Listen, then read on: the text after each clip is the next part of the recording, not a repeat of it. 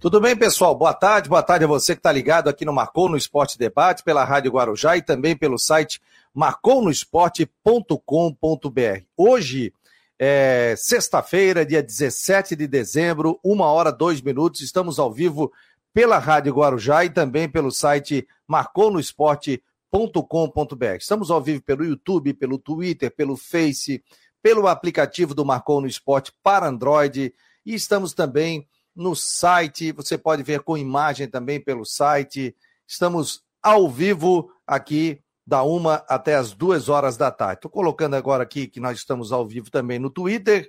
E daqui a pouco nós vamos receber o técnico do Havaí, ainda é técnico, tem contrato, Claudinei Oliveira.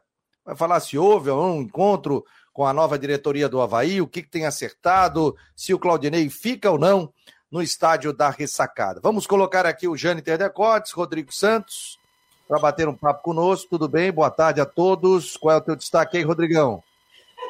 É, boa tarde, Fabiano. Boa tarde, Jâniter. Boa tarde a todos ligados aí no Marcou no Esporte. Você sabe que uma situação interessante, até falando sobre o Claudinei, eu soube agora que o Claudinei estava é, para dar uma para vir conosco. Mas uma reportagem interessante que saiu hoje, é, com, é, ranqueando aí os, os técnicos, né? A matéria do jornal O Globo, colocando o Cuca como o melhor técnico de 2021, e eu acho que isso aí é completamente justo pelas conquistas, mas colocando o Claudinei no top, né? No top 10 desta lista dos é, melhores técnicos do futebol brasileiro em 2021, colocando na sétima colocação Bom lembrar que o Claudinei conquistou o acesso à Série B e também é, conquistou aí a, o título né, do Campeonato Catarinense. Então é mais um reconhecimento aí que se tem aí do Claudinei numa matéria do jornal o Globo de hoje. Que legal, bom destaque aqui do Rodrigo Santos. Eu já vinha conversando com o Claudinei para marcar, mas ele tinha alguns problemas familiares também para resolver. E aí hoje eu falei com, com ele de manhã, ele disse, não, não, tudo bem, nessa sexta-feira eu participo do programa, daqui a pouco estará conosco. E o teu destaque, o homem diretamente de Criciúma, com a árvore de Natal no pisca-pisca. Com a árvore de Natal no pisca-pisca. Boa tarde, Fabiano, Rodrigo, amigo. Sala aí, a antessala tá cheia, hein? Tem, tem, tem até auditório aí para ver o programa aí direto, hein? É, rapaz, o... eu vou fazer o eu vou combinar aqui o seguinte depois com a, com a, com a turma aqui, porque eu vi já é, na, Tem pessoal pedindo para dar o like, bastante gente participa, participa, mas não dá o like, né? Então, o pessoal tem que participar e dar o like. A plateia fez isso na, na terça na. Acho que foi na quarta-feira. Então, boa tarde, Fabiano, Rodrigo, amigos aqui conosco no Marcou no Esporte, aqui está conosco também pela Rádio Guarujá, 1420. Né? Vamos lá para o. É, finalizar a penúltima, o penúltimo, a penúltima semana do ano. E vamos ter a parada, como você disse, daqui a pouco Claudinei Oliveira por aqui. E ontem a gente até falava sobre esse assunto nas últimas do Marcou, né? A preocupação do torcedor do Havaí, eu vejo como uma preocupação justa. Até agora, Falta a oficialização ainda do executivo de futebol, o nome do William Thomas, né? A oficialização. E, e, até agora hum, ainda não oficializado, não definida a situação do Claudinho Oliveira, se fica ou se não fica. Enquanto isso, o torcedor do Havaí está olhando, vendo os outros times já arrumando a casa, fazendo a preparação para 2022. O Havaí, por enquanto, está em pé no freio, né? O Nailton está por aqui, o Rodrigo Florenço, o Valmir Vieira, o Sérgio Roberto, o Rafael Manfro, o Israel também, e além dos nossos colegas aqui pelo YouTube, pelo Twitter, pelo Face e também os nossos amigos pelo grupo de WhatsApp. Aliás, muita gente no nosso grupo de WhatsApp. O Robert está dizendo aqui, na audiência, manda parabéns ao Claudinei, para mim, o melhor treinador que já passou pelo Havaí. O Claudinei já está chegando, entrando aqui no nosso na nossa plataforma, viu? E daqui a pouco estará conosco aqui. Jane Tedecote, ontem você fez o programa, o que, que você pode falar também das últimas do esporte em geral, enquanto eu converso aqui com o Claudinei para colocar no nosso sistema. Ontem nós fizemos um papo, eu fiz um papo aqui, Fabiano, com o Cleiton Ramos, que é um torcedor do Criciúma, apaixonado torcedor do Criciúma, e que nesse e que criou aí, fez um documentário sobre o acesso do Criciúma. Né? Ele até Começou a fazer isso no ano passado, na campanha de 2020, mas o Criciúma não subiu. Então não teve como fazer o, o documentário. Agora, esse ano, ele resolveu, continuou o projeto, continuou com a ideia, com dificuldades, ele explicava para a gente ontem aqui, explicava as dificuldades, os perrengues que ele passou ao longo da temporada, ao longo da campanha, o Cristiano não, não tinha como dar um auxílio a ele nas viagens, por exemplo, porque são números limitados de passagens para os clubes de Série C, enfim.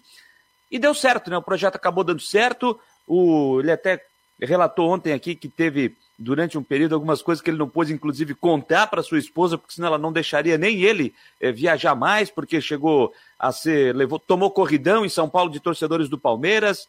Uh, quase foi assaltado, teve a sua, a sua câmera assaltada numa passagem por São Paulo, enfim, mas com todos os perrengues, ganhou um convite da presidência do Criciúma para acompanhar é, a última partida né, lá em Belém do Pará e contar a história final com o acesso do Criciúma. E o filme, esse documentário, será apresentado na próxima segunda-feira, às 9 horas da manhã, em um cinema aqui em Criciúma, para sócios torcedores do Criciúma em dia, que serão sorteados, serão 100 é, é, torcedores que serão sorteados para acompanhar o filme e também o pessoal da imprensa. Depois disso, depois dessa, a, dessa sessão especial aí que vai ser essa apresentação, aí depois está trabalhando para fazer uma parceria com alguma empresa de streaming para poder apresentar esse documentário contando a história do acesso do Criciúma da Série C para a Série B. Nove horas da manhã na próxima segunda-feira, se nada mudar, recebi o convite, estarei presente lá para prestigiar o trabalho do Cleiton Ramos. Tava aqui o Claudinei, rapaz, mas acabou caindo de novo, meu jovem. É... Já estava aqui no nosso sistema. Eu vi que ele já tinha chego aqui, é, que ele já tinha aparecido e tal. Mas enquanto quando você está vendo aí, Fabiano, então acho que acho uma ideia muito legal. Enquanto lá no Brusque tem mais gente renovando, né, Rodrigo? O Juan Carneiro renovou, né? Agora é, deu, o deu. Car... O Juan Carneiro renovou, já com o Jordan do Santa Cruz que foi contratado. O Brusque tem dois goleiros para ano que vem está atrás no terceiro e está sonhando com o Dalberson, né, que foi titular no estadual e que está no futebol de Portugal, mas parece que não está não tá jogando lá e pode acabar retornando aí para a temporada que vem. Eu acho que seria uma boa para o Brusque. Claudinei, tá me ouvindo aí, Claudinei, na sala? Tá me ouvindo?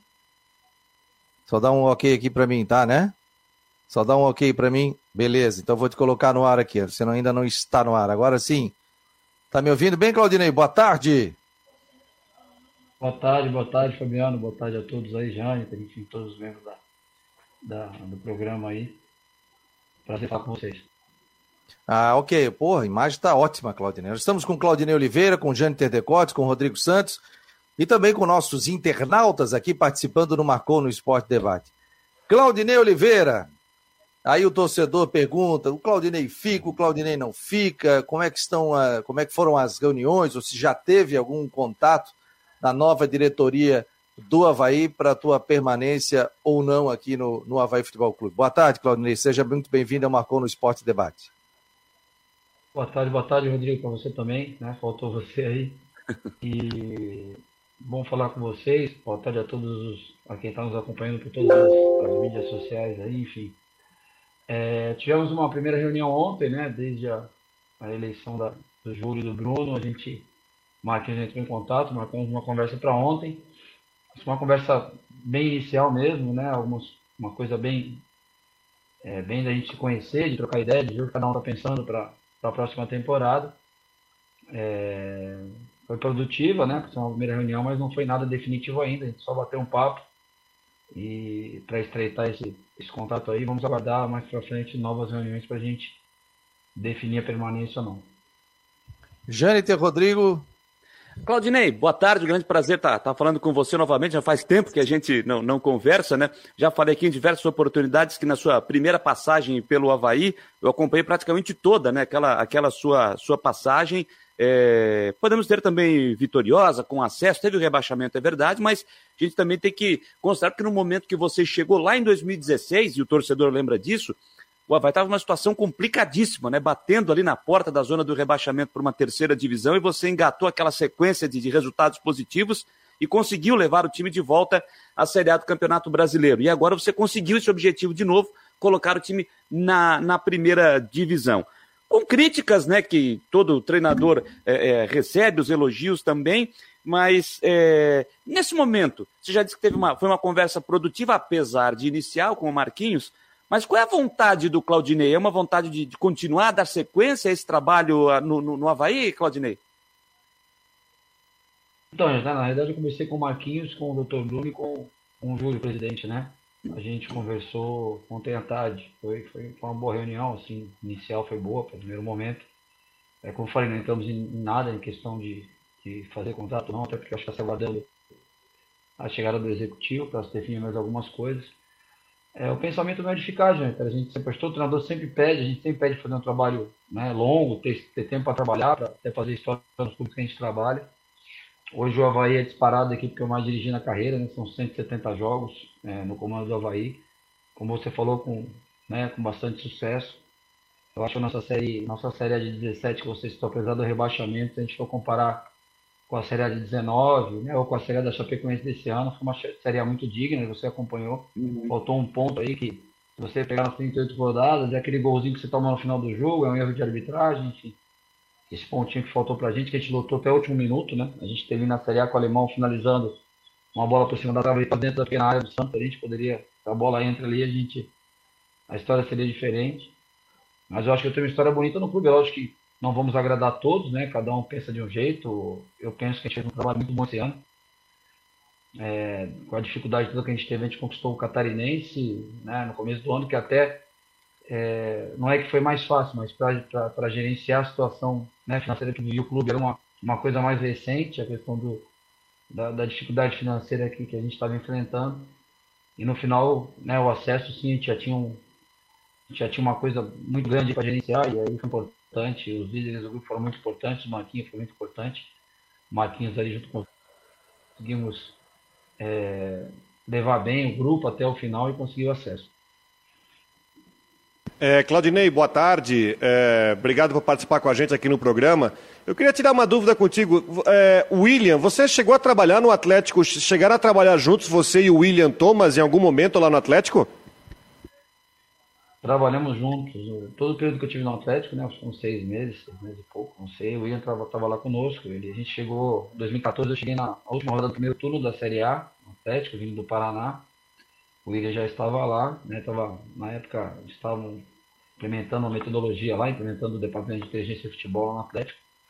E a gente conseguiu, naquele ano de 2014, chegar em oitavo lugar do Campeonato Brasileiro com o Atlético Paranaense. Né? Conseguimos a oitava colocação, trabalhamos juntos, foi um trabalho é, com muito êxito lá, né? E um cara muito bom profissional, um cara muito sério, né? Que se realmente for um nome que que for concretizado aí, eu acho que é uma, uma boa decisão tomada pela direção do clube. Né? Lembrando que a gente tinha também né, um profissional capacitado, a gente teve no passado o Marco Aurélio Chimenez, que nos ajudaram bastante, né? Para qualificar alguém, a gente não precisa desqualificar os outros, né? Então a gente teve pessoas que nos ajudaram muito ano passado. Lógico, a mudança de direção é um caso de confiança, eu acho que optaram por um novo nome.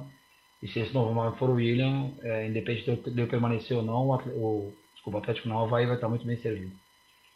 Nós estamos recebendo o técnico Claudinei Oliveira, do Havaí Futebol Clube. Esse é o Marcon no Esporte Debate, no oferecimento de Orcitec, Imobiliária Stenhouse e também Farmácia Magistral. O Claudinei está em casa, está pelo áudio do celular, então às vezes tem um. O meu som é mais alto, do Rodrigo, do Jânio, a gente está com o microfone, então por isso tem essa oscilação. Mas está dando aqui para o pessoal ouvir, né? Eu tô, já monitorei aqui pelo rádio, por tudo aqui.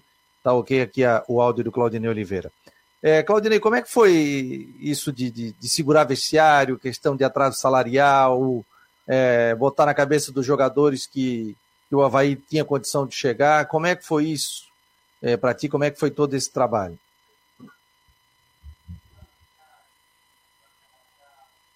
Vocês estão me ouvindo aí bem? Tá me ouvindo sim, bem? Sim, sim. Tá ótimo, tá, tá ótimo. Eu vou tirar o fone, eu estava com fone, talvez assim seja melhor o áudio do que com fone. Ah, ficou melhor. É, então, pode ser que isso aí estivesse impactando. Então, Fabiano, a questão de segurar o vestiário, é, de certa forma, né, a gente tinha a vantagem do Marquinhos já ter jogado com a maioria dos jogadores do elenco, né? Ou aqui no Havaí eu já, já conhecer de, de, outros, de outros clubes. E eu já ter comandado a maioria dos jogadores também em vários jogos, né? Ou aqui no Havaí, alguns até em outros clubes. Então, a gente procurou mostrar a todos, né? Que independente de qualquer coisa, a gente tinha um nome a zelar, a gente tinha né, uma história construída no clube e conquistamos o catarinense. E aí, no início do Brasil, quando começou a se acumular, né, as questões financeiras começaram a ficar é, difíceis no clube, a gente conseguiu mobilizar todo mundo, né, entender, tiveram momentos críticos, né, e, que a gente também teve, teve a ajuda do, dos executivos lá, do, do Marco, do Ximenes, do próprio do presidente do vice também, do, do Batistote do Amaro, para tentar regularizar alguma coisa, mas estava difícil, né? A gente entendia e passamos por telas que, que, que, a situação era difícil, não é que tivesse dinheiro e não quisesse pagar, não tinha dinheiro. Foi exatamente o que o Marquinhos falou para ele, o Marquinhos usou bem bem esse termo com eles. Não existe o dinheiro para pagar vocês tudo que a gente está devendo. Então, a maneira mais fácil de receber, a gente conseguiu acesso, que a gente conseguindo acesso vai entrar um recurso para o clube e o clube consegue pagar. Né? Então, todo mundo se mobilizou. Grupo muito bom, né? Os caras muito comprometidos, os caras muito firmes aí no, propósito. Então, acho que é, o que a gente conquistou aí com essa dificuldade toda tem, tem um mérito muito grande. A gente queria ser campeão, mas queríamos internamente, falávamos desde, desde o início do, da Série B, é, nas nossas reuniões, que a gente queria o título, que, que é um título que o Havaí não tem.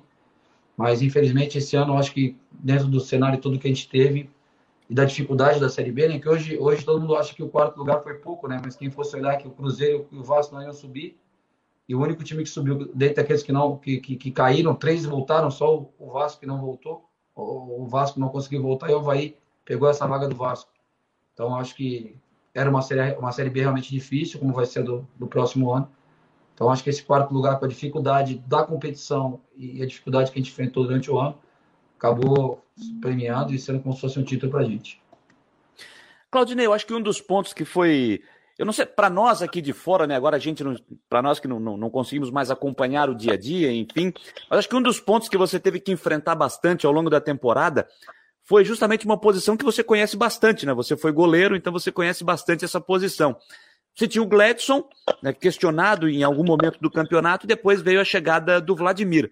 Quando foi anunciado o retorno do Vladimir para a ressacada, era um pedido, foi quase que unânime, né? Um pedido do, do retorno do, do Vladimir ao gol do Havaí. Mas é, você manteve é, a postura, seguindo com o trabalho do, do Gladson no gol. Como é que foi aquele período para você, com muita pressão, o pedido do Vladimir entrar e você manteve o, o Gladson, que acabou sendo fundamental, é, principalmente na reta final, para também ajudar o Havaí. Tanto é que no jogo com o Sampaio Corrêa fez uma defesa aos, sei lá, 50 e alguma coisa de jogo, quase matou o torcedor do Havaí do coração, né? Então, Janiter, é... com relação ao Gladson, assim, para quem está tá de fora, né? Como você falou, se tivesse talvez acompanhando o dia a dia, você ver que foi uma situação até mais tranquila do que parece. É, você me abandonou, ficou rico, né? Não quer mais, não quer mais lá nos meus treinos já. Me quem abandonou. me dera se eu tivesse ficado rico, quem me dera. Mas o, a questão do Gladson é bem tranquilo. O Vladimir, assim, o jogador sabe como funciona, né? Ele está chegando numa equipe que vem de um título catarinense, o goleiro que jogou todos os jogos da temporada, que era o Gladson, tinha jogado todos os jogos da temporada até então é, com uma margem de erro muito pequena, é lógico que vai falhar, e algumas falhas do Gladys não, não geraram perda de pontos. Mas se a gente for pensar, a falha dele que gerou perda de pontos, talvez o jogo do Curitiba, né? Quando a gente ganhava por 1x0, ele, ele sai naquela bola e não consegue cortar o cruzamento. Ele teve algumas outras falhas, mas que não geraram perda de pontos para a gente na, naquela partida especi, especificamente. Então o Vlad chegou, cara. O Vlad é um cara que eu tinha trabalhado com ele no Santos. E na época ele era, ele era reserva do Aranha lá comigo em 2013, jogou acho que só uma partida. E eu acompanhei a passagem dele no Havaí muito boa. Né? O Vlad é um grande goleiro. E ele entendeu, cara. Ele sabe, ele sabe como é. A gente sabe como funciona. Né? Quem tá chegando, o goleiro sabe. Quem é goleiro sabe que não é uma posição que se mexe toda hora, né? Quando começa a trocar muito, mexer muito em goleiro, a coisa desanda, porque aí você tira a confiança de todos. O goleiro é um, tem, que ser uma, tem que ser um homem de confiança e precisa ter a confiança do treinador também. Então, assim, no primeiro momento, chegou o Vladimir, ah, tomamos um gol mais ou menos, vamos tirar o Gletz, vamos aproveitar a chance e botar o Vladimir. E aí, se o Vladimir errasse um ou dois jogos depois, o que, que eu fazia? Eu tirava o Vladimir, botava o Gladson, botava o André, e aí a gente começa a entrar num, num círculo vicioso aí, que, que não vai ser produtivo para a campanha né, da equipe. Então a gente sabia, o Gladson sabia, se algum momento a gente achasse que ó, o Gladson não está bem, oscilou, fez duas partidas ruins, sei lá, a gente começaria com o Gladson, colocaria o Vladimir, o Vladimir está muito preparado para entrar e jogar, e com muita vontade, e ajudando muito fora de campo, o Vladimir foi um cara fundamental aí, é, no vestiário, nos bastidores, ele ajudou bastante. Então, assim, foi para mim foi tranquilo. A gente sabe da, da, cobrança externa, né? E eu acho que talvez essa cobrança externa tenha sido pior para o Gladson até do que para mim, né? Porque o Gladson é o cara que tem que entrar em campo, tem que jogar. Né? E, e a gente vê um, uma, uma final, né? aquela decisão, que foi uma final contra o Sampaio. É, todo mundo que está ali, os jogadores estão numa pressão muito grande, mas não tem pressão igual que o goleiro sofre. Isso aí pode ter sido que eu fui goleiro. Né? Hoje eu sou treinador, também a pressão é muito grande em cima do treinador. Mas você sendo goleiro, você sabe que um erro seu, um vacilo seu no jogo daquele ali, custa o trabalho de todo mundo. Então, o cara tem que ter muita personalidade, tem que. Senão não vinga na carreira como goleiro. E o Gledson e o Vlad são, são dois grandes goleiros. A gente tem o, tinha o André e o Claudio Vitor vindo aí como né, umas boas, boas peças de reposição, mas o Gledson esse ano não, não deu muito espaço para ninguém. Só para aproveitar o gancho aqui, é só essa questão do goleiro, e você até deu uma pincelada nisso, né, Claudinei? É, só curiosamente, né, o Gladson e o, e o Vladimir eles chegaram na mesma semana, em 2019. Os dois chegaram na mesma, foram contratados e chegaram na mesma semana no Havaí. Mas você tocou num ponto, Claudinei, que eu, que eu queria te perguntar exatamente sobre isso, sobre o Vladimir, porque no final do jogo, eu estava vendo o jogo em casa, a imagem da televisão mostrou ali, faltando dois, três minutos para acabar o jogo, o Vladimir ali quase que desesperado dentro do ali na, na casa mata e depois mostrou uma imagem dele nervoso, quase que chorando, né, pra, pra hum, esperando o apito final do árbitro para poder comemorar esse, esse acesso do Havaí. Então, o que eu percebi vendo aquela imagem na televisão, que mesmo não jogando, o Vladimir foi fundamental também fora de campo para ajudar o time a atingir o objetivo. Eu fiz essa, essa leitura correta? Corretíssimo, gente. É isso mesmo. O Vlad foi um cara que nos bastidores, o cara sempre puxava todo mundo mais para cima, ah, a coisa não acontecia bem no primeiro tempo, ele entrava no intervalo, né, vamos lá, nosso time é bom, a gente vai virar, vamos brigar, vamos brigar, vamos ganhar esse jogo, todos os jogos, né? É uns caras que sempre falavam que a gente tinha condição de, nós tínhamos condições de sermos campeões, que a gente tinha que batalhar, tínhamos que brigar lá em cima. É, eu vi essa imagem depois também, porque na, na, hora do jogo eu não vi, eu vi depois ele ajoelhado ali no banco de reservas, orando ali no final do jogo. Se você lembrar o jogo do Cruzeiro, quando o Gledson tem aquela grande atuação na ressacada, primeiro cara que entra para abraçar o Gledson é o Vladimir. O Vladimir tomou dois amarelos no banco de reserva ali, de tanto que ele né, queria ajudar, queria participar de alguma forma, colaborar. Então, foi fundamental, cara, ali na, na, no dia a dia ali. Né? E, e, assim, o ambiente dos goleiros é diferente, sabe? Quando o ambiente dos goleiros não é bom, ninguém consegue jogar. Né? É uma posição diferenciada mesmo. E quando tem aquela vaidade, um goleiro quer jogar e não respeita o outro, as coisas não caminham bem, cara. Eu já tive, tanto jogando como em outros clubes, essa experiência de ter esse ambiente não tão dos goleiros, não a coisa não anda tão bem. Quando o ambiente é bom, é bem tranquilo, eles se respeitam, eles se ajudam, eles se concentram juntos, estão sempre o tempo todo juntos. Então, foi uma dupla ali que, que nos ajudou bastante. Rodrigo Santos, estamos ao vivo recebendo o técnico do Havaí, o Claudinei Oliveira, uma hora e 24 minutos. e a, gente, e a gente trouxe o, o Claudinho, a gente trouxe o Gladson aqui nessa semana. Aliás, o Gladson, eu gosto muito da, da, da resenha, da conversa, porque ele é um cara com uma cabeça muito legal para conversar, para discutir sobre, enfim, a, a, preparação do time. E eu queria ouvir a tua, eu queria ouvir a tua versão de, uma, de algo que eu perguntei para o Gladson essa semana aqui no programa, é, que foi justamente essa reta final da Série B. E principalmente qual foi a conversa depois daquele resultado muito ruim que vocês tiveram em Campinas do jogo contra o Guarani e da forma como o time reagiu e depois teve aquela vitória fantástica lá em Recife contra o Náutico e a vitória do jeito que foi contra o Sampaio. Qual foi a conversa depois daquele. De, de um, um, dia onde o Havaí não jogou bem aquela partida contra o Guarani, enfim, foi goleado, mas depois para conseguir toda a recuperação psicológica e técnica para arrancar para o acesso depois no final, o Claudinei? Um pouco de equilíbrio ali depois do jogo, né? E não sair apontando o dedo para os outros. A nossa equipe vinha de uma grande partida contra o CSA. A gente fez um, um jogaço contra o CSA. Não vencemos o jogo, mas dominamos o CSA com uma equipe muito, muito boa, que era candidato ao acesso. Né? A nossa equipe tinha tido aquela sequência que pegou. Todos os times estavam brigando em cima, a gente foi ganhando, ganhando, ganhando de todo mundo naquelas quatro vitórias seguidas. Foi, não lembro todos, foi CRB, Goiás, enfim, foi uma sequência bem dura que a gente. Botafogo, né? A gente foi ganhando de todo mundo. Então a gente tinha um lastro de ser uma equipe cascuda, que na hora da dificuldade reagia bem. Então, acabando o jogo, a primeira coisa que a gente falou, gente, esquece, isso aí não é o nosso time. Né? Esse que jogou hoje aí não foi o Havaí. Né? Foi um jogo que começou igual, as duas equipes nervosas, no jogo tenso, os jogadores do. Não sei se você lembra o Bidu, lateral do Guarani, a bola passou embaixo do pé dele, daqui a pouco o zagueiro deu a bola no pé do Getúlio. O Guarani estava tenso. Aí eles fazem uma bola longa na casquinha, a bola sobrou, o Júlio fez o gol ali, o Júlio César. Aí tirou um peso das costas dele, o peso veio para as nossas costas. Aí eles fazem o segundo gol, não, acho que na segunda ou terceira chance eles já fazem o segundo gol. E aí 2 a 0 com, sei lá, 5, 6 mil pessoas no estádio, aí o jogador fica tranquilo, começa a tocar bola, aí dá a impressão que o Guarani é, um, é o melhor time do campeonato e o o pior, e não é a realidade.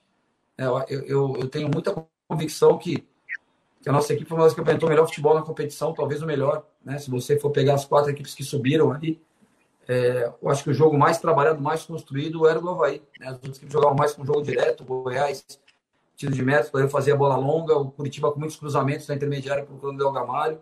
O Botafogo conquistava a vantagem e se fechava. Nós tivemos aquele jogo do Botafogo, vocês viram a grande partida que a gente fez contra o Botafogo. Então eu passei confiança para os atletas, cara. Eu falei, aqui não tem, ninguém vai, não vai ter caça às bruxas, ninguém, pô, quem errou, esquece. Vamos apagar esse jogo da memória. Terça-feira a gente começa a trabalhar. Foi segunda terça que a gente apresentou, a gente fez segunda. Segunda a gente volta a treinar pensando no Náutico, né? E, e usamos como exemplo o Jâniter que estava junto, 2016, e o adversário é o Náutico também. A gente viu uma sequência muito boa na, na Série B, nós, nós terminamos a Série B, nos últimos seis jogos a gente tomou só um gol na, na última partida contra o Brasil de Pelotas. E a gente foi, vinha de vitórias e fomos enfrentar o Oeste lá em Barueri. Aí o jogo termina 0 a 0 No finalzinho do jogo, o Diego Jardel quase faz um gol. O goleiro desse pegou, que está no, goleiro que está agora no, no, Fortaleza, fez a defesa. Acabou 0 a 0 todo mundo feliz com o resultado. Poxa, 0 a 0 tá bom, estamos bem. Aí daqui a pouco nós estamos no hotel, aí 48 do segundo tempo, o Bahia faz o gol e ganha o seu jogo. Aí 49, o Náutico faz o gol e ganha o seu jogo. A gente pegava o Náutico sábado na ressacada, que era faltavam três rodadas para acabar a competição. Aí o externo, né? Todo mundo torcendo, pô, meu Deus, agora se a gente perder do Náutico, a gente sai do G4 e não vai dar, a gente não vai subir. E a gente não se deixou contaminar. A gente ganhou de 3 a 0 do Náutico, fomos lá, ganhamos do Londrina, um jogo muito difícil. E subimos. Né? Isso aí a gente usou para os atletas. A gente falou: olha, a gente já tem isso, já aconteceu uma vez, né? e a gente não pode deixar se deixar bater. Né? Deixa o nervosismo, deixa o medo para quem está fora. Quem está aqui dentro tem que ter convicção que nosso time é bom, que a gente pode ganhar do Náutico, como a gente já ganhou fora do Vasco, do Cruzeiro, do Botafogo. Vamos levantar a cabeça, vamos para cima dos caras e vamos ganhar os jogos. E foi o que eles fizeram, né? Com, com maestria até, fizeram dois grandes jogos. O jogo do Náutico ficou traumático pela, pela expulsão do, do Yuri ali no finalzinho, que aí eles fazem o gol, fica 2 a 1 um, o jogo fica tenso, mas a gente teve o controle quase que de todo o jogo. E depois a, o jogo decisivo foi tenso também, né? Que podia ter sido mais tranquilo, mas primeira escapada deles ali, eles fazem o gol e, e, e, o jogo fica, fica aquilo que vocês viram, né? Aquele drama que, graças a Deus, teve um final feliz.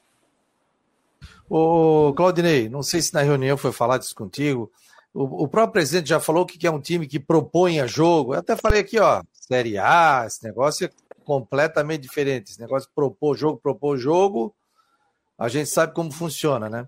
E, e também foi falado muito nas eleições sobre o NIF do Havaí Futebol Clube, né?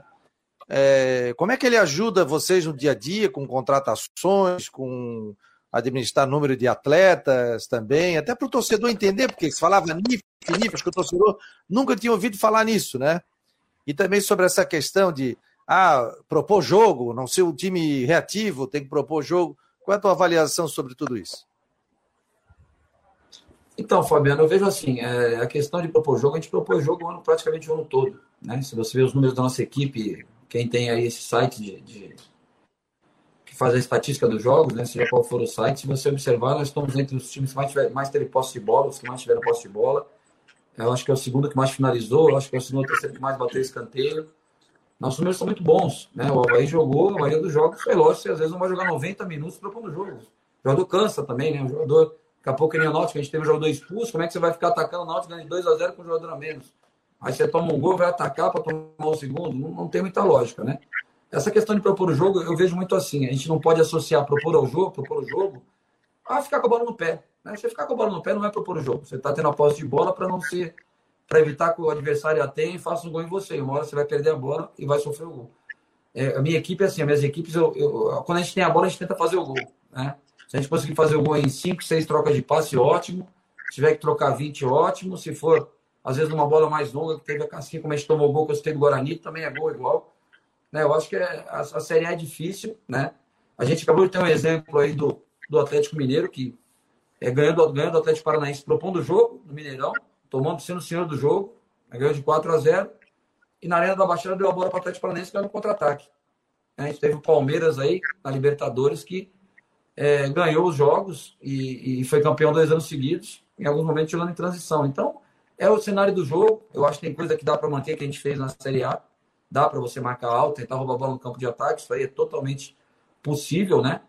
Agora, vai ter jogos, vão ter jogos que a gente vai ter que, ter mais cautela pelo nível do adversário. Eu acho que é normal isso.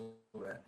É, inclusive entre os grandes, né? Entre as equipes de maior expressão, como a gente citou aqui, Palmeiras, quando enfrenta o Flamengo, Então, quando enfrenta o Atlético Mineiro tem uma postura, e o Palmeiras, quando enfrenta o Cuiabá, às vezes vai ter outra. Com todo respeito ao Cuiabá, ou ao Juventude, ou quem seja.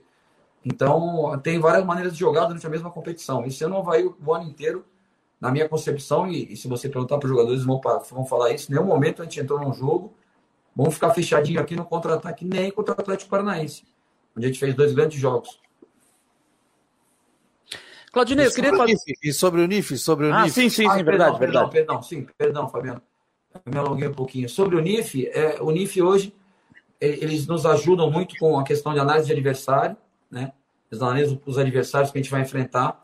É, entre, entre, os meninos lá do NIF, os, os, profissionais do NIF também tem a questão de análise de mercado, né? Não tem um, um, um departamento especializado só em análise de mercado. Né? O pessoal do NIF faz análise de tática dos jogos também mas faz análise de mercado também. Se você precisar, ó, quero saber informação de jogador A, B ou C, eles vão lá e te dão o relatório desse atleta. Eles têm, têm ferramentas para buscar o atleta no momento ofensivo, no momento defensivo, o que ele pode agregar ou não. E ajuda no dia a dia, né? Com, um relatório nosso, atletas, filmam, filmagem de treinos, enfim. A gente quer analisar o treino, eles filmam o treino com drone, a gente pega, a gente analisa o treino, o que, que precisa melhorar, o que precisa piorar. É, é fundamental. O, o, o, analista de desempenho, né? Chama NIF aqui, onde estão os nossos analistas de desempenho. Né? Isso aí é uma, é uma, uma função no futebol que chegou para ficar. Né? Não, se, não se dá para fazer futebol sem ter os analistas de desempenho que acabam, em alguns clubes como é o Havaí, que não dá para ter tanta gente, acumulando função de, de, análise de mercado também. Mas é um departamento estratégico que tem que ter bons profissionais, como a gente tem, para que a coisa ande bem. Claudinei, eu, eu, queria te fazer, eu quero te fazer uma pergunta sobre, sobre o futuro já, mas antes, estou recebendo aqui uma, uma, uma, mensagem, uma pergunta do nosso querido Cristian de Luiz Santos, setorista do Havaí aqui do Marcou, também da Rádio Guarujá, ele está te mandando um abraço, viu, Claudinei? E ele faz uma pergunta que eu achei bem interessante. É, no lance do pênalti contra o Sampaio Corrêa, quando o Edilson perde o pênalti, aí depois vai lá, tem a análise, manda voltar o pênalti. Aí sai Edilson e Valdívia para a cobrança do pênalti. Aquela troca ali foi uma decisão entre eles ou essa decisão partiu de você ali à beira do gramado? Pergunta do nosso querido Cristian de Luiz, de Luiz Santos, que te manda um abraço.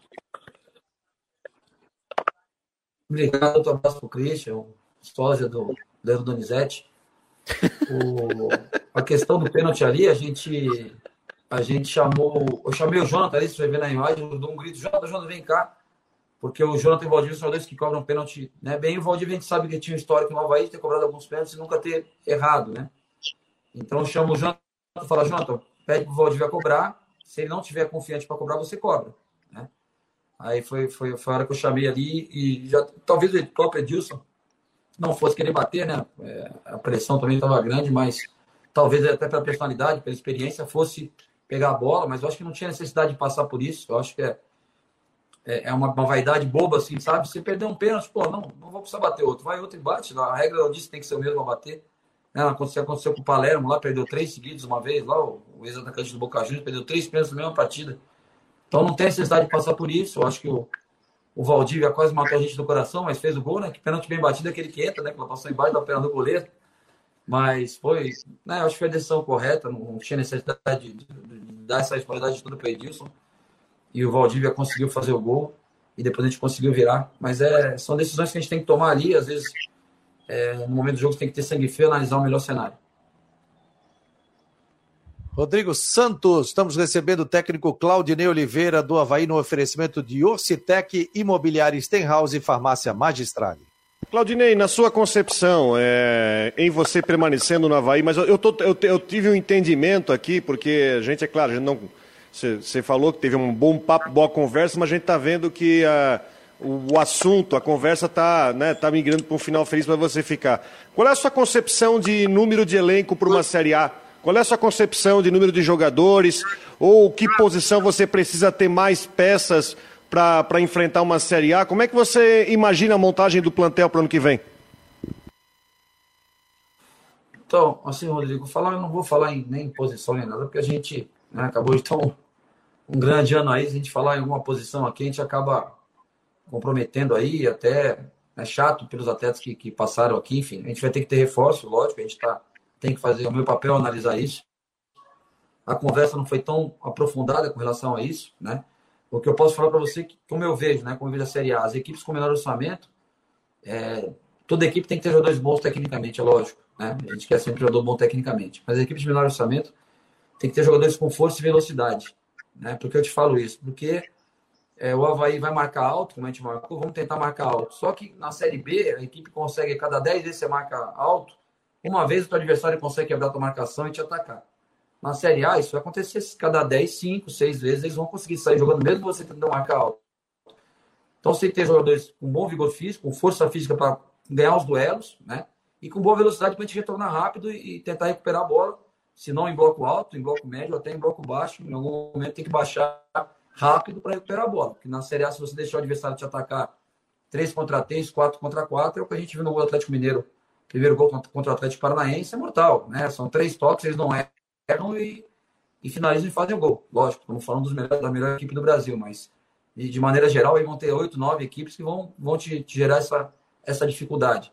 Então temos três atletas rápidos, né? E, e, e com muita força física para vencer esses duelos, sem abrir mão da técnica, né? A gente tem que achar, é difícil achar isso, né? Com orçamento não, não tão alto, mas é o que a gente tem que buscar. Com relação ao número de elenco, cara, como a, a ideia sempre tem que ser aí nos clubes que eu passo, de usar bastante a base, você não precisa ter tantos jogadores, desde que você consiga agregar os, os, os garotos da base ali no dia a dia de trabalho né? Você não precisa contratar um jogador para ser o teu, teu terceiro reserva. Né? Vamos contratar 30 jogadores. Não, vamos contratar o suficiente para a gente poder oportunizar para os meninos da base, na minha opinião, né? pelo menos nesse início de ano, principalmente, que a gente tem um catarinense, foi o que a gente fez esse ano, né? Esse ano a gente contratou muito pouco, né, Rodrigo? Se você for ver, o Vai contratou poucos jogadores esse ano, né? E os que a gente contratou, o Giovanni Dutra ainda foram embora. E a gente conseguiu é, vencer o estadual usando vários garotos da base, vários deles estrearam a camisa profissional do Havaí. Ah, jogou dois, três jogos só, mais jogou, né? Jogou cinco, mais jogou, teve seu momento, teve sua chance. É o que a gente tem que buscar, né? Oportunizar para esses meninos aí. E aí na Série A, tem que pontualmente reforçar com algum jogador que vai sair desses estaduais, né? Porque a realidade é que financeiramente, às vezes você, você perde hoje pro Campeonato Paulista, né? O Paulistão consegue trazer, tirar jogadores. Ah, já visto que o Goiás, o Bruno Mezenga vai jogar o estadual no, na Ferroviária e volta para o Goiás depois, né? Então, a gente concorre com campeonatos que tem um poder aquisitivo maior.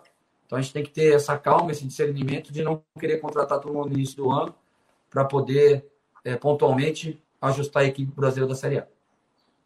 Copetes também entrou muito bem, né, o Claudinei? Acho que mudou a. te deu mais opções, né? Inclusive de jogo, né? E queria que você falasse de, de, de variação tática tua, né? É, o treinador tem a sua convicção. Eu costumo dizer o seguinte aqui: cachorro da minha, da minha cunhada veio aqui hoje, tá, tá alvoroçado, veio visitar a casa, tá alvoroçado. É, a Mora, a Mora tá aqui, a Mora é brava. E, mas eu costumo dizer que, que o técnico tem a sua convicção. Não, claro, um dirigente vai chegar, vai conversar contigo uma coisa ou outra, mas se a gente for pela cabeça de todo mundo, principalmente pela cabeça do torcedor, aí a pessoa tem que seguir uma linha de uma convicção. Dentro das tuas convicções, né, Claudinei? Como é que foi essa tua variação até tática em algumas mudanças? Você teve o Copete que te ajudou muito também, que é um jogador que eu acho que foi um dos grandes jogadores. E como é que foi a tua decisão também de trazer novamente o Bruno Silva né, para estar junto ao elenco? Então, Fabiano, com relação, vou começar pelo, pela última, para não esquecer que nem outra vez. Com relação ao Bruno, cara, foi bem tranquilo assim. A gente chegou aqui em dezembro do ano passado, né? E assim, a gente fez dois jogos fora. Aí quando a gente voltou do jogo do Sampaio, depois do jogo do Sampaio, já ali, depois do jogo, conversando com o Marquinhos, falei, Marquinhos, me fala do Bruno, porque, né, por que o Bruno tá afastado? Ele falou, olha, aconteceu uma situação com o Bruno tal, que ele ia viajar, no final não viajou, o joelho estava doendo e acabou que foi afastado, né? Como se tivessem achado que ele não queria viajar, alguma coisa assim, mas ele falou, mas eu conheço o Bruno, eu não acredito que tenha sido isso, né? É, eu acredito que realmente ele estava sentindo alguma coisa, que não é o perfil dele, enfim. Eu voltando de lá, eu, eu falei, conversei com o Bruno, o Bruno falou, não, pô, eu quero voltar, quero estar junto com o grupo, aí nós colocamos ele no grupo, voltou a estar com a gente no dia a dia, entrou em poucos jogos, ele não entrou em tantos jogos naquela reta final de, de Série B, e aí, quando vira o ano que a gente começa a montar né, e a visualizar a equipe para é, o catarinense e, né, consequentemente, para a Série B, mas primeiro para o catarinense, a gente começa a colocar o Bruno ali, a fazer esse esquema para ter mais pressão na bola e para podermos marcar mais alto com, com o tripé ali. Aí o Bruno entrou nessa função de primeiro volante entrou bem, cara. Entrou muito bem ali, parece que jogou ali a vida inteira, né, como primeiro. E, e o Bruno tomou conta, cara. Tomou conta, fez um grande ano, foi, lá, é, fisicamente, surpreendente a, a, a voluntariedade dele. E um cara que. Aí você pega ali, tá, vamos dar, tá Lourenço, tá Giovanni, tá Serrato, tá quem seja quem for, Jean Kleber. O cara vê o Bruno passar para marcar, dar um carrinho ali, volta, pô, e contagia todo mundo, né? Porque é um cara que, que já tem uma carreira de sucesso, né? Então, eu acho que o retorno do Bruno foi fundamental, né? A decisão, graças a Deus, foi acertada. E o Bruno, eu falei para ele até, o, ele veio me agradecer depois do, do jogo ali, enfim. Eu falei, não, tem que agradecer nada, eu tenho que agradecer também, cara. A gente deu a oportunidade, mas quem agarrou e quem fez valer a pena foi você. Né? Se o Bruno tivesse voltado de qualquer jeito, a gente não estava falando dele aqui hoje. Né? O Bruno, tudo que aconteceu com ele é mérito dele, é um baita de um cara, profissional, um cara que está sempre com bom astral, um cara que pede para treinar. Às vezes está naqueles dias de, de pós-jogo, que normalmente 48 horas pós-jogo, quem jogou faz pouca coisa, o Bruno daqui a pouco não, não, quero fazer um pouquinho, deixa eu treinar um pouco. Então foi um cara fundamental, uma das, das, das peças, uma das peças fundamentais do nosso acesso. Acho que a gente teve jogadores que foram brilhantes aí no, no acesso, o grupo né, como um todo ajudou bastante, mas especificamente falando do Bruno, a situação foi essa. Com relação ao modelo de jogo, o Fabiano, eu acho assim, é, eu me tornei treinador em 2009, lá no Sub-15 do Santos, e passei de 2009 a 2013 jogando, né? Quem conhece, a gente tá, DNA, que foi até citado pelo presidente, questão de DNA, de criar um DNA no Havaí. Quem conhece o DNA do Santos sabe qual é, né? O Santos é ataca, ataca, ataca, ataca, ataca, tá 2x0, tem que fazer o terceiro, tá 3 tem que fazer o quarto. Então, eu passei de 2009 até 2013, quando eu saí do profissional do Santos, propondo o jogo o tempo todo. Né? Ataca, e se o Thiago é 3x0, falta 5 minutos, você tirar um meio, fazer um volante na Vila do Milho, você é vaiado. E o torcedor não aceita muito bem isso. E aí eu vou para o Goiás, a gente faz o campeonato goiano, chegamos na final invicto, perdemos no último, último lance do, do, do campeonato, terceira campanha invicto pela terceira vez, propondo o jogo tanto tempo todo. Então esse era o Claudinei, o treinador que jogava para cima. Aí eu saio do Goiás, vou para o Paraná, é outra realidade, né? Enfrento o Paraná com né, problemas atrasos salariais, 40 e tantos, 50 jogadores no elenco. Então a gente começou a montar uma equipe e fomos, tivemos que ser um pouco mais conservadores pela característica dos atletas que a gente tinha. A gente tinha o Giancarlo, que até jogou no Brusque, que é um atacante, que é um atacante que não tem tanta mobilidade, que não tem tanta qualidade técnica, um finalizador, então a gente montou é, o artilheiro da equipe. Eu vinha de dois trabalhos sem usar um número 9, eu jogava sem 9 tanto no Santos como no Goiás. A gente jogava com dois caras de virada dois meses.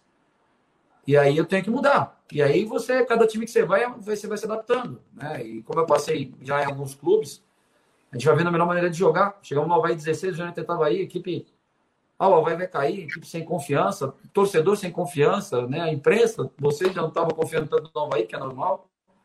Acho que o único cara que confiou foi o Jocely, que falou que o time ia subir lá, um pouquinho antes da minha chegada.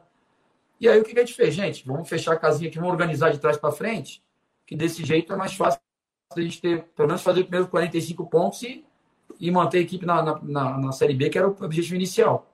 Os jogadores abraçaram a ideia, cara. A gente foi, foi ganhando de todo mundo, foi batendo em todo mundo, empatava, ganhava. Tinha jogo que você jogava mal e ganhava, porque os caras acreditavam tanto na ideia que, que as coisas aconteciam. O Renan fez um grande campeonato, o Betão e Fabrício Santos na zaga, enfim.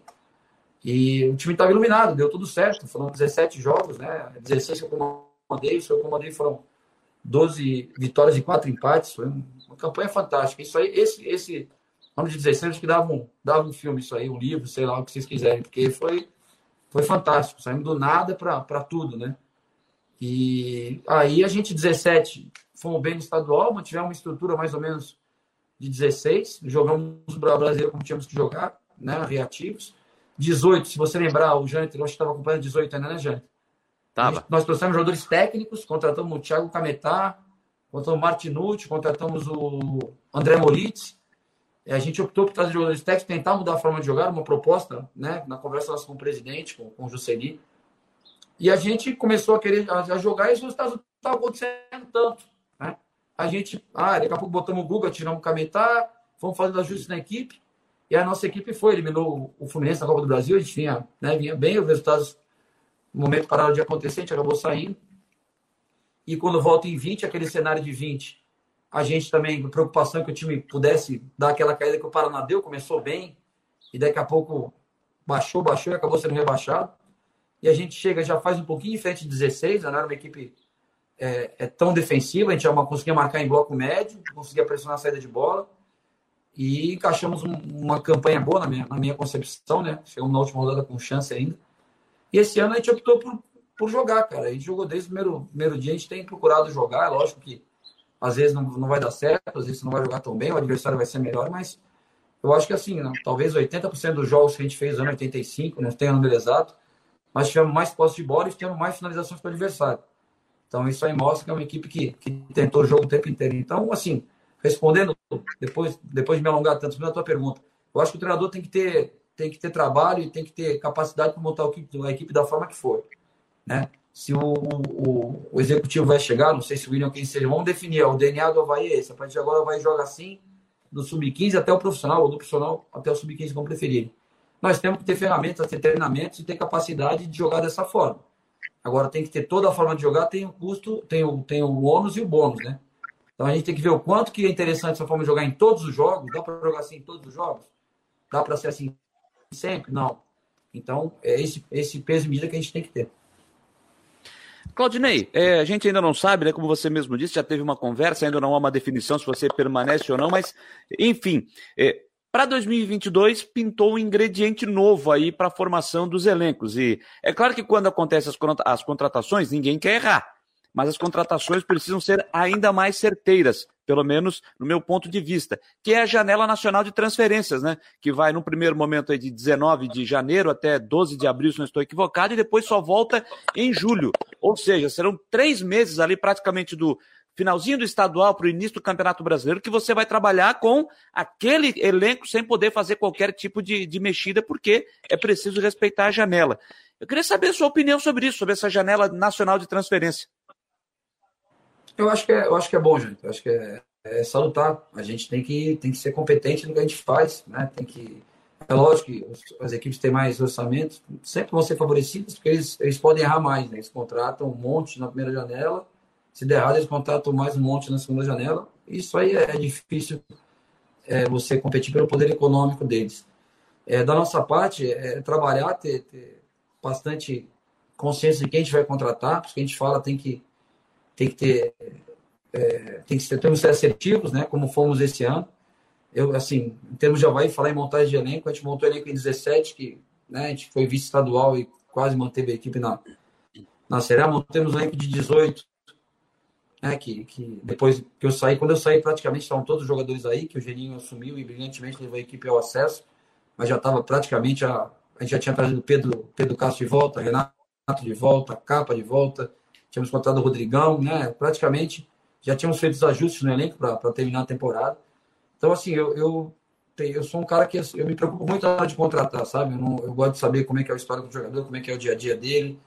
É, não é que isso aí vai excluir ninguém. Ah, o cara toma cerveja, deixa ele tomar a cerveja dele. Desde que ele seja um cara que está aqui no horário, cumpre seu, seu, suas obrigações no clube, não tem problema, não fica andando atrás de ninguém. Fora do cara comprometido, é o cara chegar lá, pô, o cara toma cerveja dele, no dia seguinte ele vai lá e tá treinando e tá puxando o treino. É isso que a gente precisa. Pessoa comprometida. Então, eu acho que vai dar mais responsabilidade para todos, mas eu não tenho medo praticamente dessa responsabilidade. Eu estou acostumado a, a, trabalhar até com orçamentos enxutos né, nas equipes que eu tenho passado. E se a gente tomar por parâmetro esses anos que a gente montou o elenco, acho que a gente teve um sucesso muito grande. Deixa eu ligar teu microfone aqui, Rodrigo. Reta final, tem que liberar o Claudinei, ele tem compromisso, rapaz. Faltam 10 é a minha é a minha última pergunta. É, Claudinei, ah, o, o Havaí volta aos treinamentos agora com primeiros dias de janeiro. O catarinense já começa no dia 23. No dia 20 tem esse jogo da Recopa, que a, na verdade, a torcida, que é muito até porque é o jogo contra o Figueirense. E essa primeira fase do estadual é 11 jogos direto em 5 semanas e meia. Como é que você imagina preparar o, preparar o time né, fazer uma pré-temporada tão curta com medo de você, de repente, não perder jogador importante, até porque depois tem Copa do Brasil, enfim, com um calendário tão curto assim? Então, Rodrigo, isso é planejamento, né? A gente tem que sentar, se, se por acaso for permanecer, for continuar no Havaí, temos que sentar é, com o Marquinhos, com o presidente, o vice, o executivo que chegar, a gente tem que ter um planejamento. Como é que a gente vai lidar com essa situação? Você botar um, uma equipe dia 20 para jogar em condições ideais não vai colocar. Né? E, mas aí tem que ver o pesar. Não, vale a pena colocar a equipe principal, que se coloca. Né? Eu acho que, eu acho que tudo é como se comunica para o externo. Não adianta a gente internamente falar assim, ah, tá, Copa Santa Catarina não tem problema. Ah, desculpa, Recopa, Recopa não tem problema. Vamos jogar de qualquer jeito, tá vamos botar o time reserva. Aí daqui a pouco perde, poxa, o Claudio podia perder a Recopa Catarinense, né? Ficou mal. Então é tudo como se passa. A gente tem que, tem que ter uma posição firme ah, a gente vai fazer isso, vai, vai priorizar o, a preparação para a estreia do estadual, ou vamos pre preparar a equipe para jogar na segunda ou terceira rodada do estadual, e, e vamos deixar esses caras se prepararem bem, fazer uma grande pré-temporada para a gente aguentar bem o ano, até por essa questão de não poder estar tá contratando toda hora, para evitar um número grande de lesões. Ou então a gente fala, não, vamos entrar, vamos fazer uma preparação mais ou menos, vamos jogar a Recopa e depois vamos parar e preparar os caras e tirar os caras quatro rodadas estadual. Aí tem vários cenários que pode fazer. Eu só acho que com certeza no dia 20 o cara que está um mês parado em casa, né, um mês, um mês ou mais de um mês até, não tem condição de treinar e está tá em condições de jogar é, na sua plenitude no dia 20. Claudio, você recebeu alguma outra proposta? Cara, assim, eu, quem trabalha, eu tenho um empresário que, que cuida dessas coisas, que, que é o Hugo, né? Ele, e geralmente me passa coisa só concreta, né? Não passa especulação, nada. Eu acho que, assim, difícil eu receber proposta, até porque eu, eu acabei de vir de um, no curso lá em, em Teresópolis da licença Pro, né, onde todo mundo estava lá, vários treinadores, né? E fala, pô, você vai continuar? Eu falei, eu não sei, teve eleição, né? Mudou a diretoria. Fala, pô, não é possível, né? Todo mundo acha, quem está no externo acha que normalmente o cara que, que tem o acesso permanece, né? Eu, meu, empresário não me passou nada de concreto, não. Eu acho que também não tem tantos clubes aí sem treinador no momento, né? Talvez o, o Havaí que não definiu ainda, acho que o Cuiabá, que eu acho que não definiu ainda, talvez o Jorginho saia, não sei se já contratou alguém. A maioria dos clubes já está com treinador também. Mas eu estou bem tranquilo já, então assim, mesmo ficando no Havaí, eu estou tranquilo com, com a campanha que eu fiz, com o ano que eu fiz. E eu acho que tem que colocar as coisas na mão de Deus, que aconteça melhor. Se o melhor for a permanência, que eu fique. Se o melhor for ficar um pouquinho em casa com a família, e daqui a pouco ir para um outro desafio também. Eu estou bem tranquilo bem feliz com, com o ano, assim. Aproveitar aqui para agradecer muito os atletas, né? Porque que eles fizeram esse ano, né? Atletas, comissão técnica, funcionários, todos aqui do Havaí e a torcida que nos ajudou na, na última partida de uma maneira fantástica, ali apoiou o jogo inteiro. É, e agradecer de sobremaneira essas pessoas aí que, que, estavam com a gente dia a dia, diretoria, né, executivo de futebol. A gente não pode, como eu falei, a gente não pode é, esquecer da, das pessoas que passaram no clube. Né, eu acho que todo mundo que passou nesse ano teve a sua importância. Beleza, Claudinei. Quero te agradecer e desejar um Feliz Natal para para ti, para todos os familiares, um feliz ano novo aí, e que isso defina, né, logo, né, bom para ti, para o Havaí também, essa definição para que ou o Claudinei segue o caminho no Havaí ou o Claudinei busca outras possibilidades. E o Havaí também, né, porque isso tem que ser definido logo, porque a gente já está no dia 17 de dezembro, dia 2, dia 3, o Havaí já tem a representação marcada. Mas quero te agradecer aqui, muito obrigado por ter aceito o nosso convite aqui no Marcou no Esporte Debate. É um prazer falar com vocês. Já era para ter falado logo depois da, da, da, da, última rodada. Infelizmente não foi possível. A gente acabou adiando. Mas te agradeço. Feliz Natal. Né? Boas festas para vocês todos aí.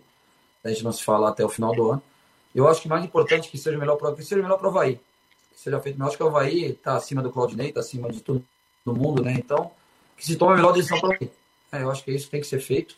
Eu, da minha parte, eu já trabalhei em outros clubes, a gente sabe como é que é mas eu acho que seja feito melhor para o Havaí, que, que a decisão seja melhor para o clube, que o clube possa ter uma grande temporada de 2022 e, e que possa conquistar todos os seus objetivos. Obrigado, Claudinei. Grande abraço para ti. Obrigado, hein? Um abraço. Abração. Tá aí o Claudinei Oliveira, técnico do Havaí. Ainda é técnico, tem contrato. O que, que, vocês acharam? Eu achei elegante o Claudinei, hein? Que às vezes o cara, pô, eu fui campeão, fui isso, fui aquilo, e não vou ficar, aquela coisa toda, né? É uma pessoa muito simples, né? E também. Qual é a análise de vocês? Ah, eu, como ele disse, né, que foi uma primeira conversa, se não, não foi uma conversa aprofundada ainda, né, com, com o Marquinhos, com o Júlio, com o Bruno, que, que teve ontem, mas ele espera, vai, vai passar muito aí pela questão do executivo de futebol, que o Havaí deve confirmar até amanhã, né, o, o William Thomas, e ele demonstrou, eu acho que um, um, ponto que eu achei importante, né, eu e o Rodrigo tinha falado sobre isso aí nos últimos dias, se o Claudinei teria o interesse em ficar. Ele foi claro na resposta dele. Ele quer ficar, ele quer dar continuidade ao seu trabalho. Acho que esse já é um ponto importantíssimo. Ele quer ficar.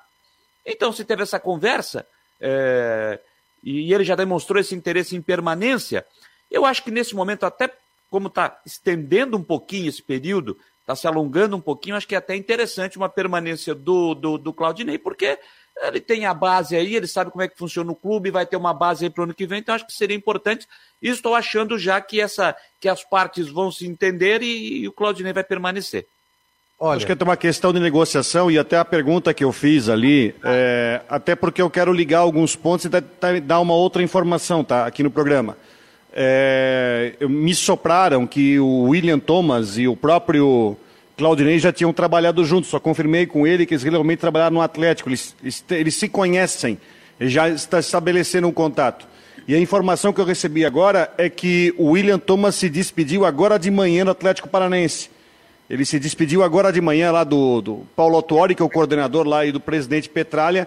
Então, fechando aquela situação que ele deve ser apresentado, anunciado no Havaí é, amanhã, né? O que se falava era no sábado. Então, o que estava se aguardando era ele se desvincular do Atlético. Essa despedida aconteceu hoje de manhã. Então, por isso que aí o William vem. Já trabalhou com o Claudinei, a conversa foi boa. Então, eu entendo que talvez seja alguma situação de extensão de contrato, alguma questão envolvendo salário, algum tipo de premiação, enfim, que seja, mas apenas uma questão envolvendo acerto, porque aqui no programa, aliás, uma baita entrevista, o Claudinei deixou bem claro que ele tem intenção de ficar. Olha, pessoas próximas já me relataram que que não tem tanta convicção assim na permanência do treinador. É, até porque o presidente já deixou claro aí que tem outros nomes também que eles estão conversando, né?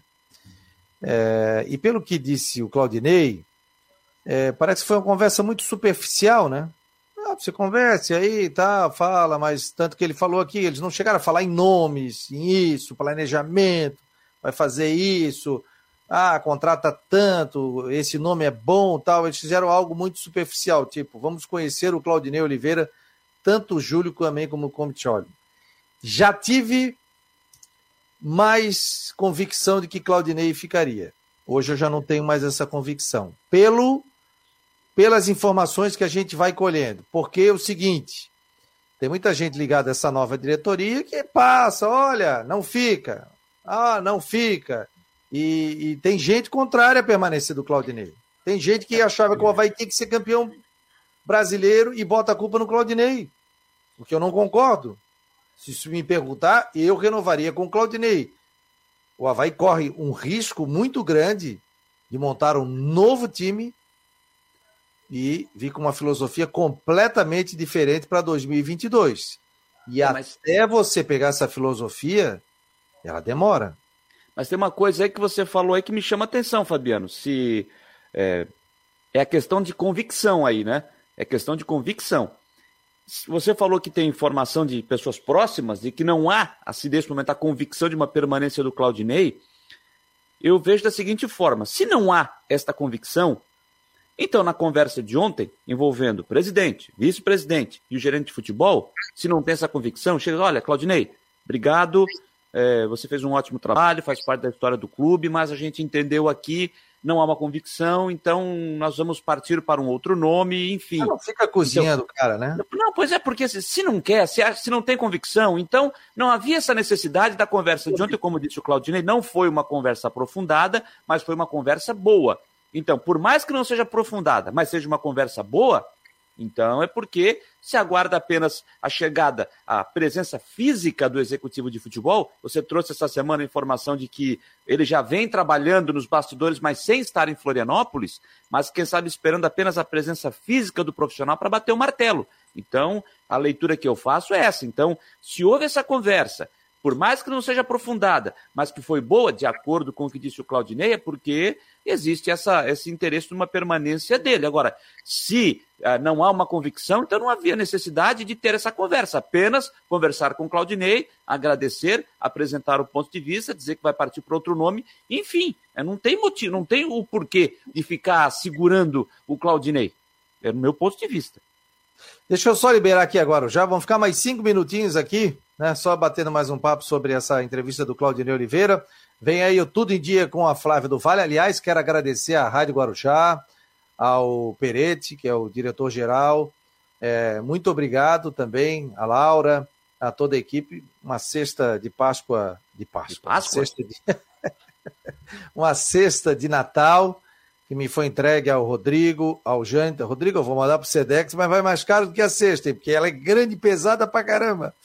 E ao Jâniter também, a mim, então, muito obrigado pelo carinho. Nos sentimos muito abraçados aí por toda a equipe da muito Rádio obrigado. Muito obrigado realmente pelo, pelo belo presente e será degustado com muito carinho aqui por toda a família. Então, vem aí a Flávia do Vale no Tudo em Dia aqui na Guarujá. A gente continua mais um pouco. É só entrar no YouTube, Twitter, Face ou entra aqui no nosso site marconosport.com.br. Um abraço, pessoal da Guarujá. Pois é, gente, sobre essa questão do Claudinei, mais um pouquinho aqui. É, perdi o fio da meada ali, gente. Estava falando. Não, sobre... não, eu só disse o seguinte: sobre a, a, conversa, a conversa de ontem, como disse o Claudinei, não foi aprofundada, mas foi boa. Se não há uma convicção, como você disse, que tem informação de pessoas próximas à atual direção, a direção que vai assumir o clube a partir de 1 de janeiro, se não há essa convicção, então havia até a, a conversa de ontem, não haveria essa necessidade de ouvir o Claudinei, saber o que pensa, enfim. Então, se não tem a convicção, Claudinei, obrigado, vamos partir para outro nome, você faz parte da história, obrigado pelo acesso, o Havaí segue a sua vida, você segue a sua, e vamos para 2022. Não há motivo para ficar cozinhando, né? Porque se você anotar, hein, Rodrigo, é, se você tem a convicção, por exemplo, o cara é campeão catarinense, sobe para a Série A do Campeonato Brasileiro, qual é a primeira pessoa que você vai falar? O próprio. É por isso que eu estou falando. Eu não, eu não vejo motivo. Eu estou defendendo o Claudinei, não vejo motivo para trocar treinador no Havaí nesse não, momento. Eu também concordo, concordo, Eu também concordo. Nós somos unânimes aqui. Tem muita gente que é contra. Acho que o Claudinei tem que sair. Ó, agradeça, tal, tal, tal. Traz outro nome. O pessoal está colocando aqui. Tem gente que diz que o Claudinei tem que ficar. Aliás, fazer uma, uma. Você é a favor ou não da manutenção do Claudinei? Bota sim ou não? Sim para ele ficar, não para não permanência. Pode botar aqui, por favor, o pessoal que está pelo YouTube, também pelo Facebook. E também quem quiser botar aqui, pode botar na. É, pode mandar pelo WhatsApp 48 988 12 8586. O que eu digo é o seguinte: quando você, ele faz uma campanha do jeito que fez, o que, é que você chega e fala? Ó, oh, vamos renovar com o técnico, não vamos perder o treinador. Dessa vez está ao contrário, ele está ali, ele também tá, ele quer ficar, mas daí conversa, pois é, mas a gente tem que ver. Então, a atual diretoria do Havaí não tem a convicção que é o treinador. Ah, mas a gente está esperando o, o novo diretor de futebol. Mas espera aí, o presidente podia chegar e dizer assim: não, o meu técnico é o Claudinei Oliveira. Eu vou trazer o gerente de futebol, o diretor de futebol, mas eu vou dizer: ó, Fulano, William, o meu técnico é o Claudinei Oliveira, tá bom? Ele tem aqui, vai trabalhar com a base, conhece o clube, beleza, fechou, não, tranquilo. É, eu já conheço o Claudinei também e tal. Então não há essa convicção, não há esse, essa, essa unanimidade, era a palavra que eu queria achar. Não existe essa unanimidade quanto ao nome do Claudinei na atual diretoria do Havaí. Ou na nova diretoria, não na atual. Se fosse o Batistotti, renovaria. Mas eu digo, nessa nova diretoria, o nome do Claudinei não tem unanimidade. É por aí, Rodrigo? É, é, eu, é, é, por aí, é por aí. Apesar de que eu acho que tem que ser feita uma análise mais é, da uma análise de contexto.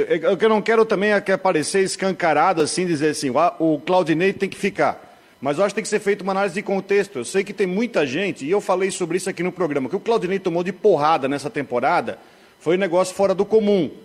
Mas Analisando numa, uma questão de um contexto, de um elenco já existente, uma forma de jogo, um time que tem aonde tem um pontapé inicial, que tem um contexto, você de repente trazer um jogador, um treinador que gosta de atuar, sei lá, com três jogadores abertos, ou que gosta de jogar, por exemplo, com três zagueiros, que vai fugir um pouco desse contexto, não estou querendo dizer que não vai dar certo, mas pode ser perigoso diante de uma situação onde o Havaí vem de uma troca de diretoria que já é uma coisa é, bastante impactante e que tem que tentar fazer o time, montar o time tentando mexer o menos possível e fazer o time ter rendimento o quanto antes.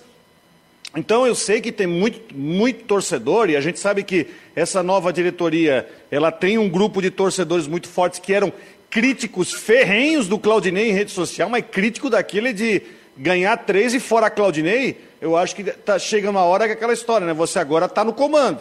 Tá de botar a mão na consciência, e eu até acho que, de repente, o próprio William, que é o executivo, que teoricamente é o cara que vai tocar o futebol, pode botar a mão na, consci... na consciência e ver o que, que de, realmente pode ser feito para se manter. Eu não estou aqui, não tô aqui sendo cabo eleitoral do Claudinei, tá? É, eu acho, não estou aqui, estou longe disso, mas eu acho que tem uma situação diante do contexto onde a permanência dele seria o mais seguro para o Havaí. Pessoal está se pronunciando aqui, ó. ó. Tem muita gente aqui, ó. O Gabriel 21. É, deixa eu ver. Da, da, da, não. O Ednei botou aqui, fora Claudinei. Gabriel 21, fica Claudinei. É, o Márcio Campos, sim. O Marcos Lourenço, estou junto aqui de Itajaí. Um abraço, galera. É...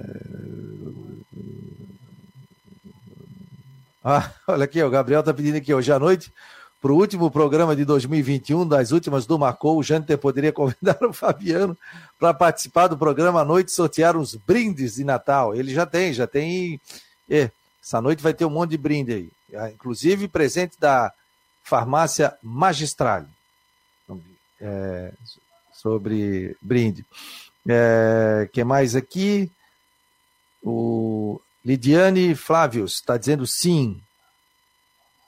Então tem muita gente aqui respondendo também. É, viu... Lejo, ó, Lenoir Girardi, sim. O Luiz Carlos Farias, sim. O Rodrigo Florenço, não. O Hermes Roberto Guedes da Fonseca, não. Júlio César da Silva, sim. Aldo Costa, não. Adolfo Júnior, sim. Fica Claudinei. José Francisco Vieira, sou a favor dele ficar. Marcelo Delfino, sim. Jorge Ribeiro, sim. Marco Vinícius Barreto, sim. O hum, Ednei Ercílio Dias. Claudinei tem amor pela teimosia, muito pacato nas entrevistas, tudo para ele é normal. Perder em, é normal perder em casa. Bom, é a opinião do Ednei, né? Então tem, tem muito mais sim do que não, viu, Fabiano? Sim, sim, com certeza, com certeza. E aí fica essa questão, né? Mas eu acho que até semana que vem, né? Hoje é dia 17, né, gente? 17, eu, só acho, eu só acho que não dá para deixar para semana que vem. É, o executivo de futebol do Havaí vai ser apresentado amanhã. William, aqui, a gente recebeu uma matéria que já deixou o Atlético Paranaense uma chance do Paulo Autuori, não? Olha, me dá o ligado, né? Não, né? Será? Não, não né? completamente é, fora, do, fica, né? fora do, do, do patamar. Outra realidade. Aí. Outra realidade. Tá doido. Não, não. Vai que o William vem e o Autuori quer vir, não? Sei lá. Não, não, não. Isso Só... aí, né? Ninguém sabe também, fica essa questão toda, né? Mas o, o legal o papo com o Claudinei, citou, tem, tem as convicções dele e, e tem o Gostei da parte do Bruno Silva dele. Sim. Gostei da conversa, eu, da, da, da, da, linha que ele tomou contra o Bruno Silva, mostrando aí uma, uma questão de controle de elenco e como ele recuperou o Bruno Silva, que foi importante para o acesso. Aliás, jogou muito, né? Jogou muito o Bruno Silva também, né? Gente, então a gente vai fechando aqui, a gente bateu mais um papo. Hoje tem as últimas do Macon no esporte com o Janter Necotes, o Leonardo está dizendo fica, respeito ao Claudinei, o Leonardo Araújo, o Paulo Roberto Sebrani, sim. O Ronaldo Hipólito, pô, ex-diretor de futebol do Havaí. Grande Ronaldo, sim. O Ednei, fica para quê? O Eduardo, fica. Luciano da Silva, fica. Pô, tem um monte de gente aqui, ó. É...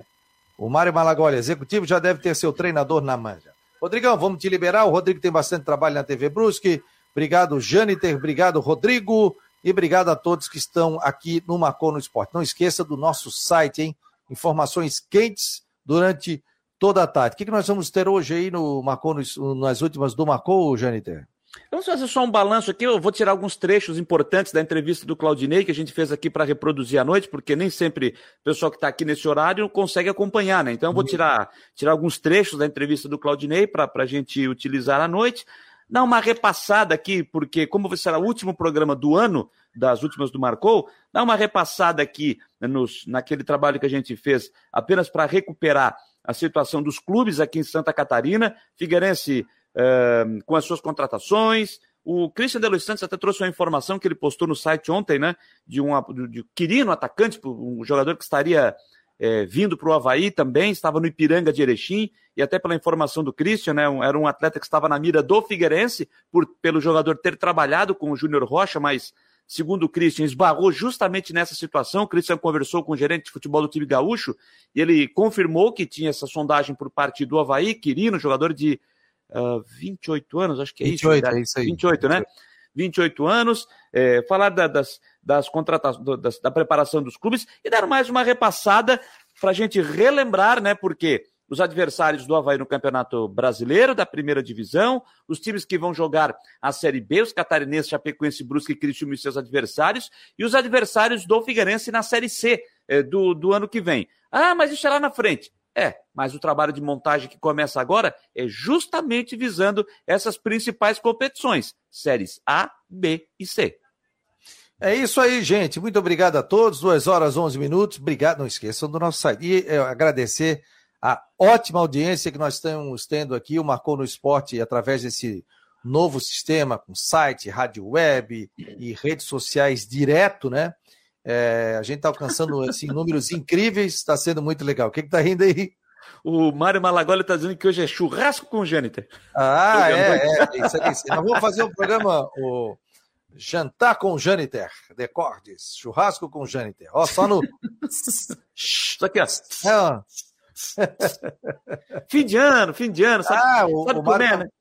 Copa São Paulo de Futebol Júnior também, né? Preparação, né? A gente vai trazer também. aqui informações no Marcou no Esporte Debate, ouvindo também os clubes também. Tá bom, gente? Muito obrigado a todos. Não esqueça o nosso site, compartilhe.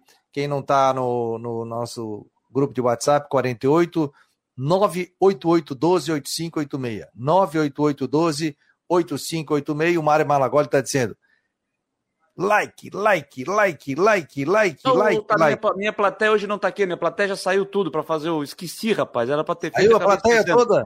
Claro, tô... a plateia, tem... a plateia foi trabalhar. Ah, e a gente continua aqui ao vivo no Marcon no Esporte Debate. Ó, oh, o cara.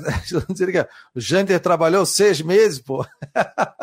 Já vai pegar férias. Vocês corneteiro, hein, ó. Não, ele continua aqui no, no Marcou no Esporte Debate. Aqui não para, aqui a gente segue normalmente.